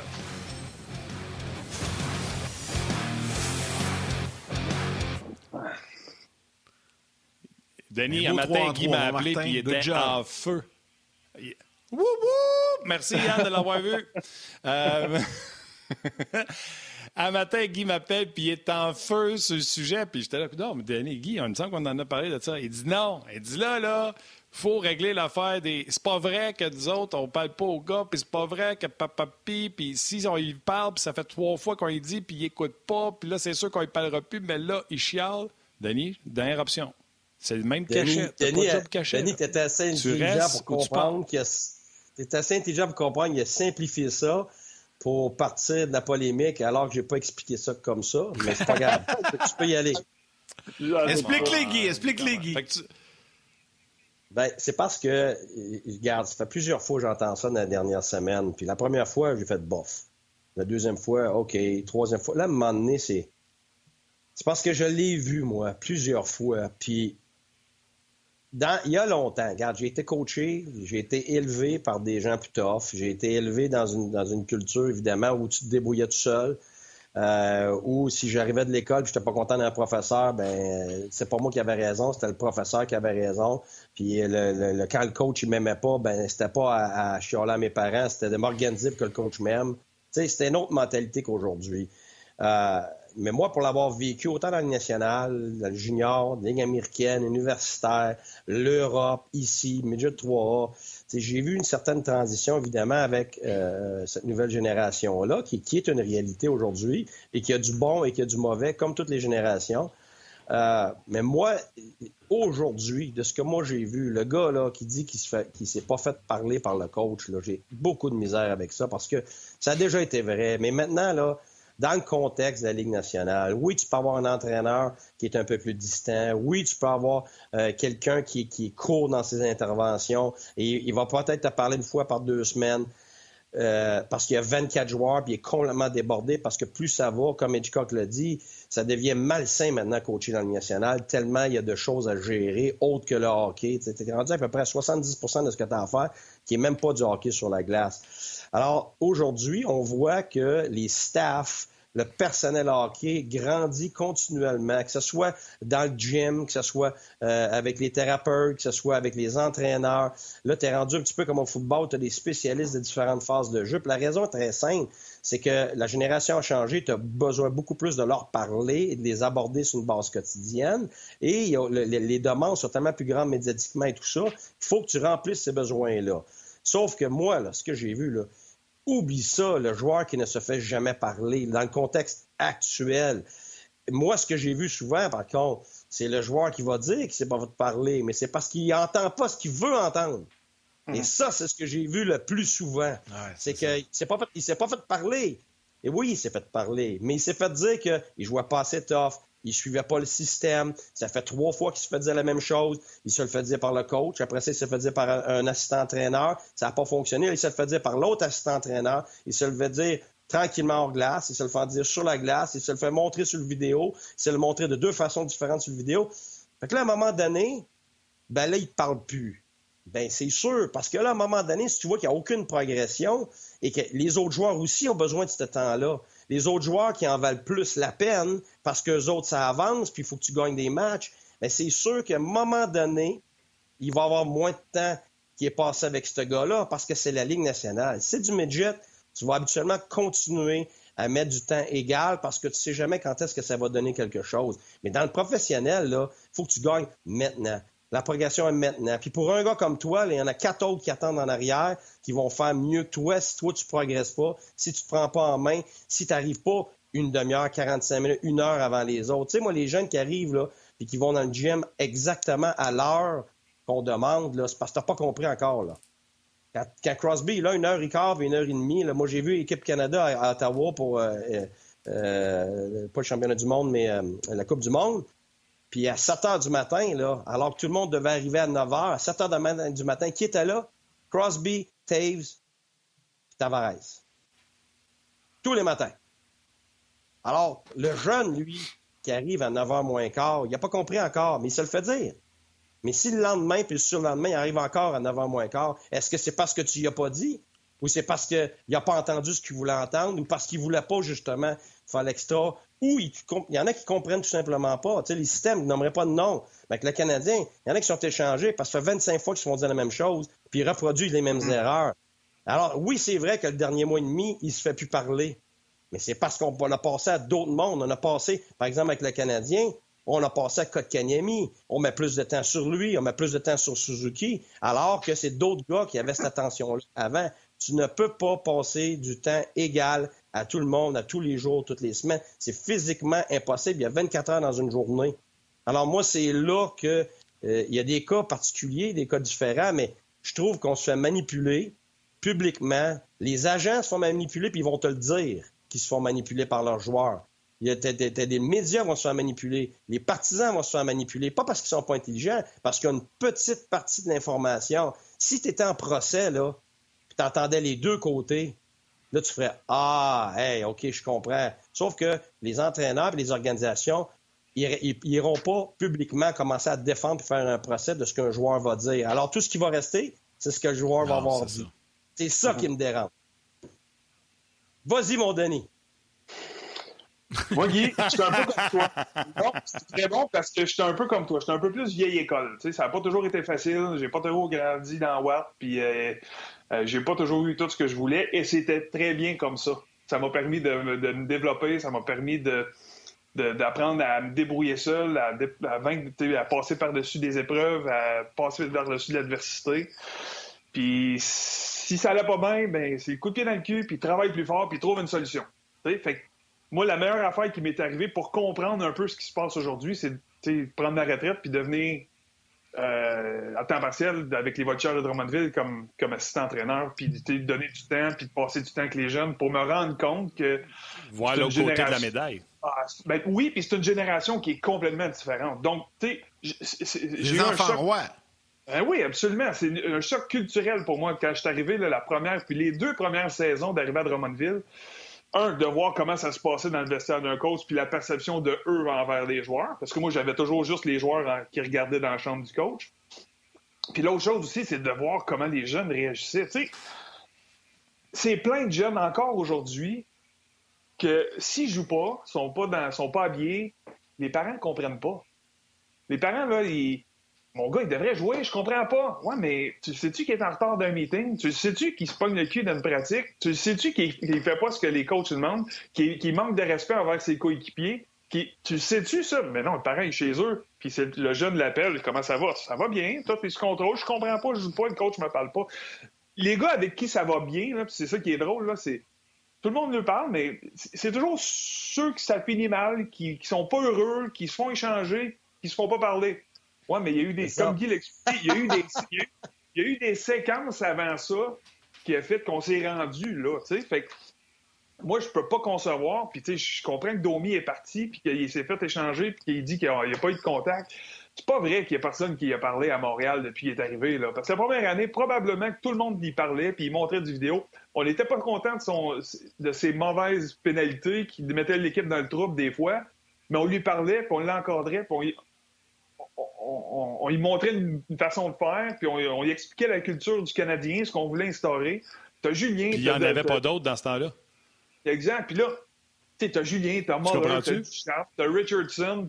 Fait que tu sais, on va essayer de l'amener, puis probablement, là, il était de même, puis il était de même. Il écoutait, là, puis il regardait, puis OK, oui, oui, coach, oui, coach, oui, coach. la deuxième année, il a décidé que là, euh, je vais utiliser le langage d'ado aujourd'hui, là, il se la pète. Là, il est rendu ailleurs, là, c'est un big shot. Là. J'ai, fini premier marqueur, 70 points du Canadien. Là. J'ai plus besoin d'écouter, j'ai plus besoin de faire ce que le coach me disait. Je vais faire, je suis assez talentueux, je suis bon, je vais faire ce que je pense que je, ce, que je veux, que je veux faire, puis je vais, je vais changer ma game. C'est pas de même que ça marche dans la Ligue nationale, c'est pas de même que ça marche chez les juniors, puis dans la Ligue américaine. Puis plus tu montes, plus c'est top, puis... Oui?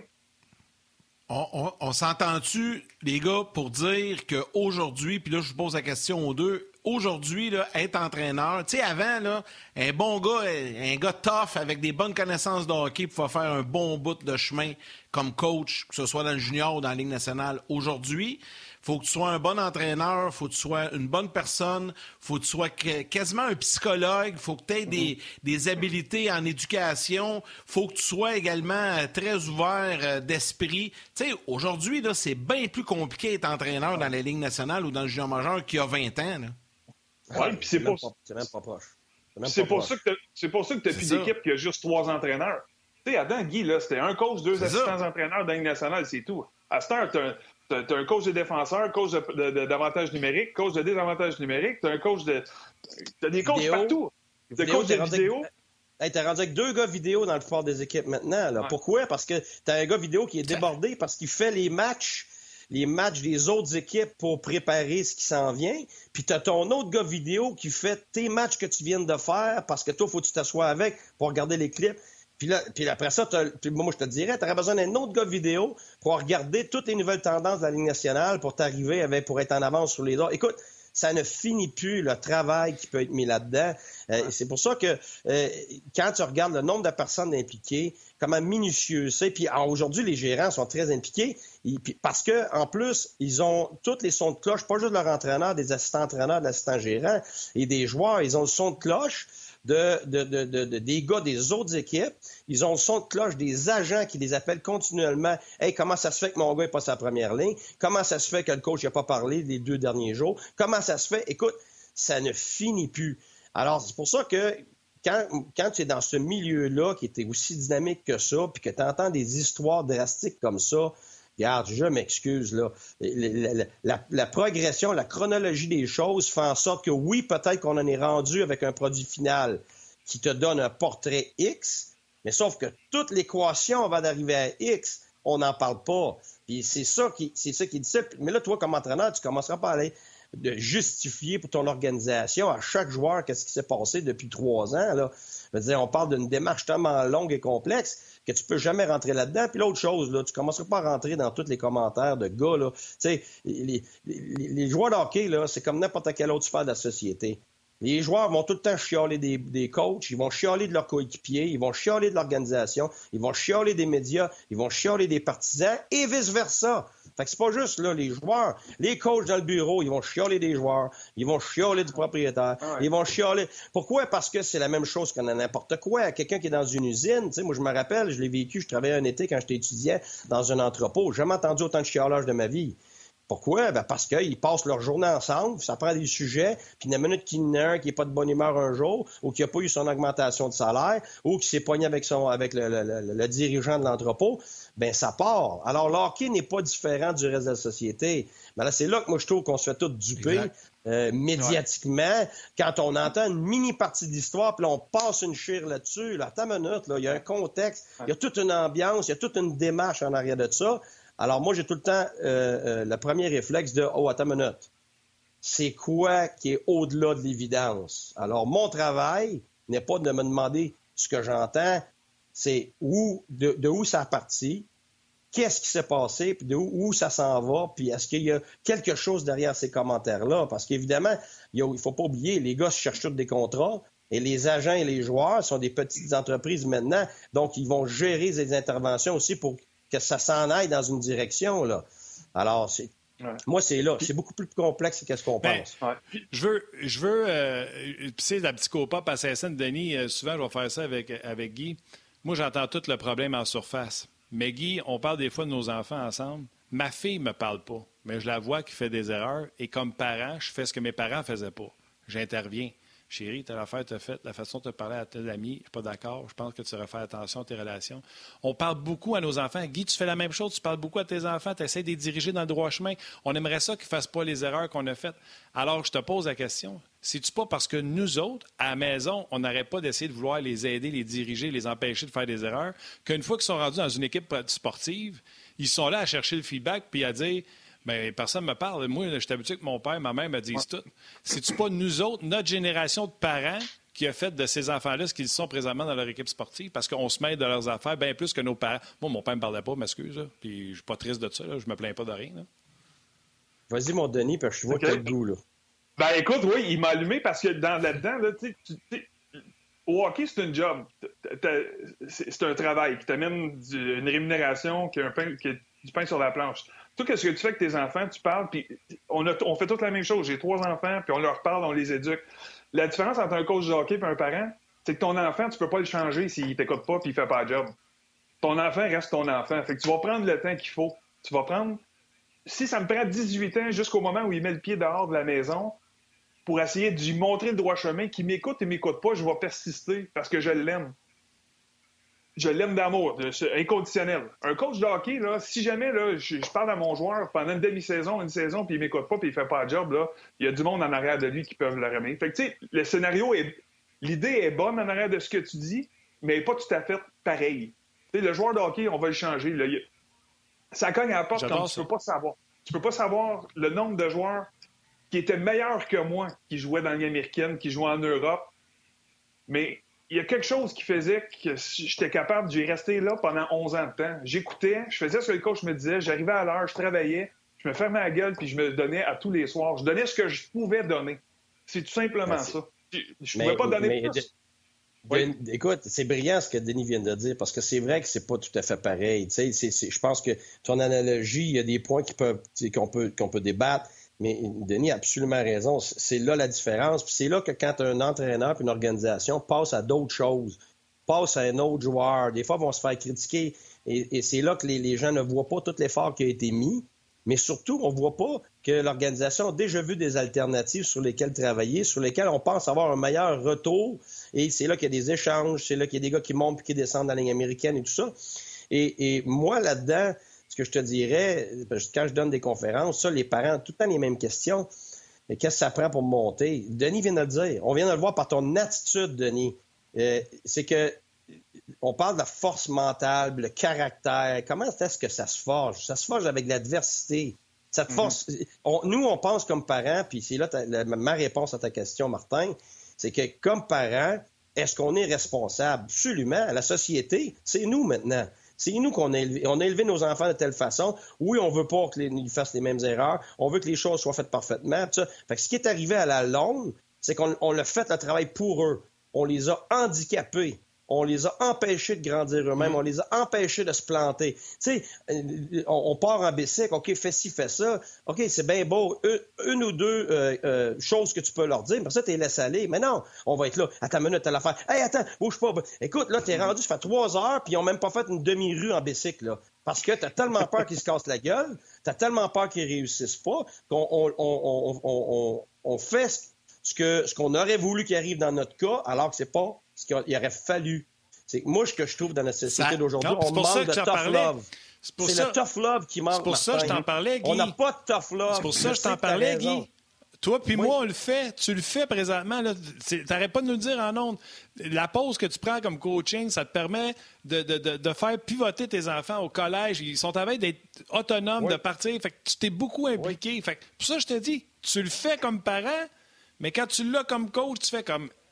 Il n'y a pas eu assez de tough love. Mais pourtant, tu comprends-tu? Je trouve que. Ça ben, c'est pas... mais, mais tu le vois tout de suite. La psychopathe à Saint-Saëns, mais on s'amuse. Oui, je le sais, mais, mais tu le vois tout de suite, ceux qui l'ont eu le tough love. Je peux te le dire, moi. Tu le sais tout de suite dans tes joueurs qui a eu le tough love puis qui ne l'a pas eu. Puis ça prend pas beaucoup de temps avant de le savoir, je peux te dire ça, par leur réaction, par leur persévérance. moi, le mot persévérance, dans ma vie à moi, c'est ce qui a fait que je suis rendu, je suis rendu, que ce soit dans mon mariage, que ce soit dans ma job, que ce soit dans mes relations. Mais cette persévérance-là est venue à cause du tough love de ce que j'ai eu quand j'étais jeune. Parce que sinon, je l'aurais jamais. Parce que la minute que ça va pas, je me serais tourné vers quelqu'un. La minute que ça n'a pas été comme j'aurais voulu, je me serais tourné vers quelqu'un. Exactement. Alors, à un moment donné, ça devient, ben, ta minute, faut que tu te débrouilles. Puis, j'ai pas plus de solutions. Ouais, mais c'est parce que la solution, c'est de payer le prix à long terme. C'est de valoriser le travail, l'acharnement, les échecs à long terme, ce qu'on ne valorise pas dans une société. Pourquoi? Parce qu'aujourd'hui, puis c'est pas de la faute à personne, c'est que la réalité a changé. Je paye sur un piton, ça fonctionne tout de suite. Si ça fonctionne pas, je ne vais pas me demander comment je vais... Non, je vais changer de machine. Je vais m'acheter un meilleur téléphone qui fonctionne encore plus vite. Écoute, c'est fou, là. Mon gars, mon gars, il regarde l'Internet, là, puis l'Internet va à 100 000 à l'heure, puis il dit, oh, papa, il est passé vite ton Internet. Comment ça, il est passé vite l'Internet? Il dit, le piton, il est arrivé en deux secondes. Ah oh, oui, mais c'est encore plus vite maintenant. Ah, oh, mais pourquoi j'ai besoin de plus vite? Ça fait le travail. Oui, mais ils sont habitués à avoir tout, tout de suite, mm-hmm. en deux secondes. Tu sais, regardez dans le dictionnaire pour une définition de mots. mes enfants, ils rient de moi, là. Hey, papa, qu'est-ce que tu fais là? Tu vas regarder dans un livre. Internet, ça prend, Internet, ça prend deux secondes. Mais, mais alors ça, c'est une réalité. Par contre, dans tes relations, dans, dans, une job, tu pas ça. Le coach ne donnera pas instantanément son respect. Il ne donnera pas instantanément euh, euh, sa confiance. Ça, ça se gagne à longtemps avec l'acharnement, avec l'adversité, avec la confiance que tu vas acquérir, avec des attentes que tu vas gérer. Puis ça, nos jeunes n'apprennent pas à faire ça. Puis ça, c'est notre faute à nous autres. Mm. Puis t'as raison, Guy. Puis c'est vrai que t'as raison. Puis c'est drôle, hein? Je t'écoutais parler, là, puis euh, j'étais très concentré sur ce que tu racontais. Que, tu sais, tu payes sur un piton, si ça marche pas, on change de téléphone. J'ai un souvenir qui m'a popé, moi, d'un coup sec. Tu sais, je me rappelle, plus jeune, à la maison, le, le grille-pain fonctionne pas le matin. Mon père s'est installé sur le coin de la table, ouvrir le grille-pain, passer deux heures à essayer de trouver une façon de le réparer, puis il a réussi. Aujourd'hui, là, moi, mes enfants ne me verront pas faire ça. C'est le grille-pain ne marche pas demain matin. je le fous à poubelle, puis je vais en acheter un flambant neuf. Ah mais c'est ça pareil, c'est notre faute. C'est vrai que c'est comme ça. Drette ça. C'est ça. c'est une belle façon de finir, hein? Parlant de tous. ouais, mais, ouais, mais, ouais, mais tu dis quoi? Là, là, on a, là, on a chialé, là. Là, on a dit ce que c'en était. Mais la clé là-dedans, c'est pas qu'est-ce que c'est c'est comment on va s'adapter. L'autre jour, on m'a demandé qu'est-ce que ça prend pour devenir un entraîneur dans le national? Qu'est-ce que ça prend pour devenir un joueur dans le national? En bout de ligne, ça prend es-tu capable de t'adapter? Es-tu capable de persévérer pour, pour, pour, te rendre là et de comprendre? Mais là, c'est notre job à nous autres comme dirigeants de trouver des façons de s'adapter à ça. Alors, c'est là qui est dur. La mobilisation individuelle, la mobilisation de groupe, c'est ça le gros challenge de l'entraîneur d'aujourd'hui, parce qu'il il doit comprendre. C'est la même chose, les présidents de compagnie sont pris maintenant, les, les, les, gens qui dirigent dans les autres sphères, que ce soit à l'école, que ce soit en médecine et tout ça. Il faut maintenant, tu dois apprendre à gérer cette façon d'être là. Alors, comment euh, euh, faire un pont entre les deux, c'est le travail de toutes les sphères de la société en ce moment. Puis, puis c'est ça qui a fait, Guy, je pense. De, tantôt, Yannick expliquait que tu sais, pour les coachs aujourd'hui, il faut qu'ils deviennent euh, psychologues, pédagogues, il faut qu'ils deviennent ci, ça, ça. Mais c'est le fait que les jeunes sont devenus le même. Ça a fait, en, quelque sorte, c'est cette situation-là, je pense, qui a fait évoluer aussi d'autres choses, qui a fait évoluer l'entraîneur à ce qu'il est aujourd'hui. Tu sais, les entraîneurs aujourd'hui sont bien meilleurs qu'ils étaient dans notre temps. Là. Tu sais, je m'excuse, moi, ah quand je suis rentré dans la Ligue nationale, là, c'est des gars intenses, mais c'est de la vieille école en tabarouette. Je faisais des pratiques, la même pratique, c'est deux heures, puis je faisais trois exercices, 40 minutes chaque. C'était ça. Là. Mais tu sais, aujourd'hui, puis quand ça allait pas bien, il me sac après, il, il m'appelle dans le bureau juste pour me sacrer dehors, sans me dire rien. C'est quoi? Ouais, ouais, c'est ça, tu stop and go. C'est je rentre dans le bureau, je stop puis je sors. mais mais c'est triste qu'on soit rendu là avec les jeunes. Oui mais il y a du positif aussi qui va faire évoluer d'autres choses. Tu sais, Guy, tu es un bien meilleur entraîneur aujourd'hui que tu l'étais probablement il y a 20 ans parce que tu t'es adapté, tu t'es, modifié ta façon de faire, tu as, probablement lu des millions de livres, des millions de, livres d'inspiration, puis d'écouter des vidéos de, de, coach d'inspiration, des, des, le coach des Lakers, coach des Bulls, puis des affaires de même qui font qu'aujourd'hui... Toute la gang. Bon, tu sais, c'est ça. Fait c'est une situation plate, mais on va éventuellement, on va sortir, on va devenir d'autres choses, puis qu'il y aura d'autres problèmes, puis on va se dire qu'aujourd'hui, c'était quand même pas si pire que ça. non, je suis d'accord, totalement d'accord. C'est que ils nous ont forcés, nos, jeunes d'aujourd'hui nous ont forcés à s'adapter. Puis c'est pour ça que je dis, le plus important, c'est l'adaptation des deux côtés. C'est de créer ce pont-là. C'est pas qu'ils n'ont pas raison. C'est pas que nous autres, on a raison. C'est comment créer ce pont-là pour optimiser ce qu'on a, autant comme, comme entraîneur que comme, comme, comme joueur dans ton organisation. Fait que c'est, c'est, c'est facile de chialer, c'est facile d'être négatif. Ça, tout le monde au monde est capable de faire ça. Ça, c'est la fois la plus facile, le pire crétin est capable de faire ça. Mais de trouver des solutions, de bâtir quelque chose, ah, c'est là la différence entre ceux qui vont atteindre des hauts niveaux puis avoir du succès, puis ceux qui ne l'ont pas. Puis ça, c'est vrai aujourd'hui, c'était vrai il y a 20 ans, c'était vrai il y a 100 ans, puis ça va être vrai dans 50 ans d'ici. Alors, je suis totalement d'accord avec toi, Denis. C'est que tu gères des cas, tu gères des gars faibles, tu gères des mitaines, tu gères des œufs. non, mais tu tout le monde, c'est varié, la panoplie du jeune joueur, des gars qui vivent l'adversité, des autres qui sont pas capables de faire cuire des œufs tout seuls. Euh, tu, tu, comprends, là, c'est la panoplie de caractères puis de jeunes. Puis je, c'est probablement pire chez les juniors que dans la nationale parce qu'à un moment donné, l'entonnoir fait en sorte que les, les plus matures, les, mais il reste que il y en a partout de ça. Fait que, la, la capacité d'adaptation d'un coach aujourd'hui, puis je le vois plus que jamais là, parce que je suis, je suis dans le milieu là, mais c'est fou ce qu'on doit. Il faut que tu te plies en quatre pour faire plaisir à 24 gars et non faire plaisir à une équipe. C'est tough de même. Totalement d'accord. Puis je pense qu'une des solutions, moi je le vois avec l'âge, une des solutions, c'est comment tu vas t'entourer. Parce que c'est pas vrai qu'un entraîneur a tout.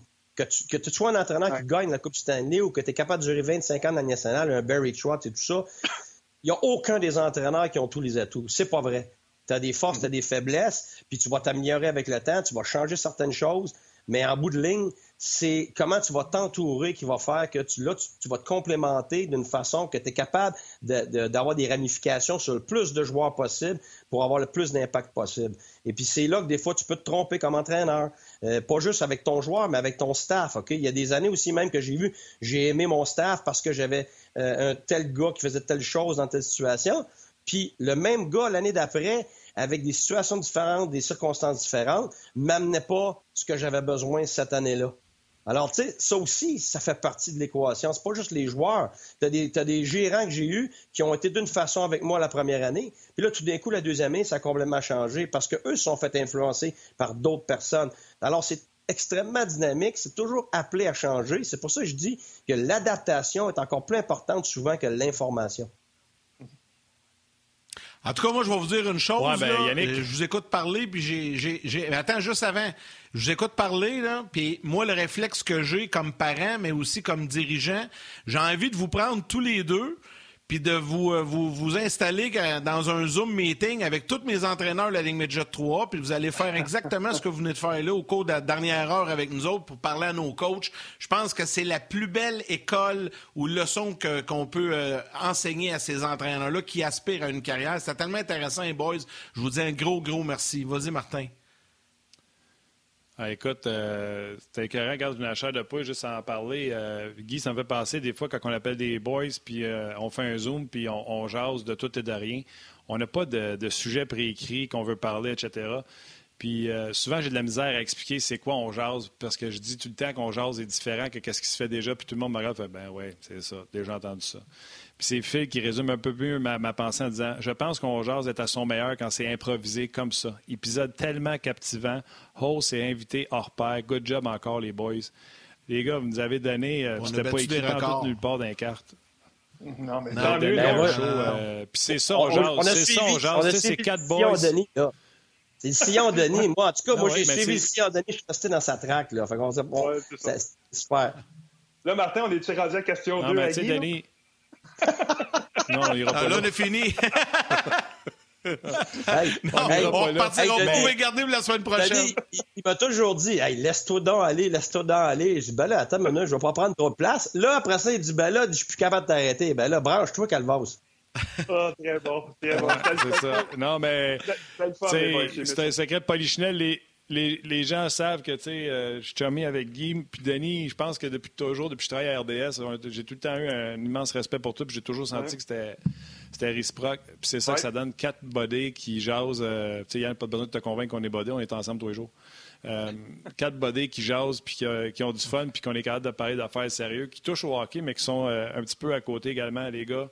Un énorme merci, un colleux. Je vous souhaite un bon week-end. Profitez du soleil, euh, Denis Piggy. Puis encore merci. Ça fait plaisir. Merci. merci je vais aller écouter. Mon dîner, mon dîner est froid, là. Fait que je vais y aller. Salut. Ouais, moi avec. Salut. Salut. Hey Martin, euh, vite, vite comme ça pour conclure, je veux, parce que je veux pas l'oublier, je veux remercier toute l'équipe technique derrière, Corinne Baudreau qui est à la réalisation aujourd'hui, Rock Carignan aux médias sociaux, tout le monde qui travaille très très fort derrière la caméra. Ça a été encore une fois euh, tout un show. Puis là, je pense, en tout cas, moi, depuis que je suis avec toi, c'est notre record. Là, euh, faire une heure et vingt, à part les émissions qui étaient prévues comme ça. Là. Mais c'était facile? Les derniers 45 minutes, j'ai posé une, ou deux questions. À un moment donné, tes laisses aller sont tellement intéressants que les gars jasent. C'était bien, bien le fun. Oui, euh, Sylvain qui Normalement, je travaille, mais là, il n'était aucunement question que je quitte le podcast. Il dit d'habitude, je pars à une heure, mais là, je n'ai pas été capable d'arrêter. Euh, Gaétan dit Guy pourrait décrire comment ça se passe dans un meeting d'entraîneur le matin d'un match. On va garder ça en note, euh, Gaétan. De toute façon, toutes les questions qu'on avait pour Guy aujourd'hui, on les a pas pris. Euh, Laurent qui dit mange juste un popcorn, tellement intéressant comme conversation les gens sont vraiment. Tu sais, les gens posent même pas de questions. Les gens font juste dire à quel point ils ont trippé. Jonathan Audet qui dit Salut d'émission encore une fois, les boys, aujourd'hui. Euh, je pense que les gens ont apprécié. C'était peut-être un peu différent dans le style, mais autant on s'est amusé à cabotiner au début que là, on est tombé dans ben le sérieux et on, a eu, on a eu du fun. Fait que Yann, tu as dit déjà un gros merci à l'équipe technique. Tu as bien fait de le faire. Un gros merci également aux gens qui nous suivent, qui vont nous écouter, qui nous ont écoutés ou qui vont nous écouter euh, en, en, balado, en podcast un peu plus tard aujourd'hui. Gros merci d'avoir été là. Bon week-end, profitez-en. Bon week-end, mon Yann. Puis on se rejase lundi. Salut. Salut.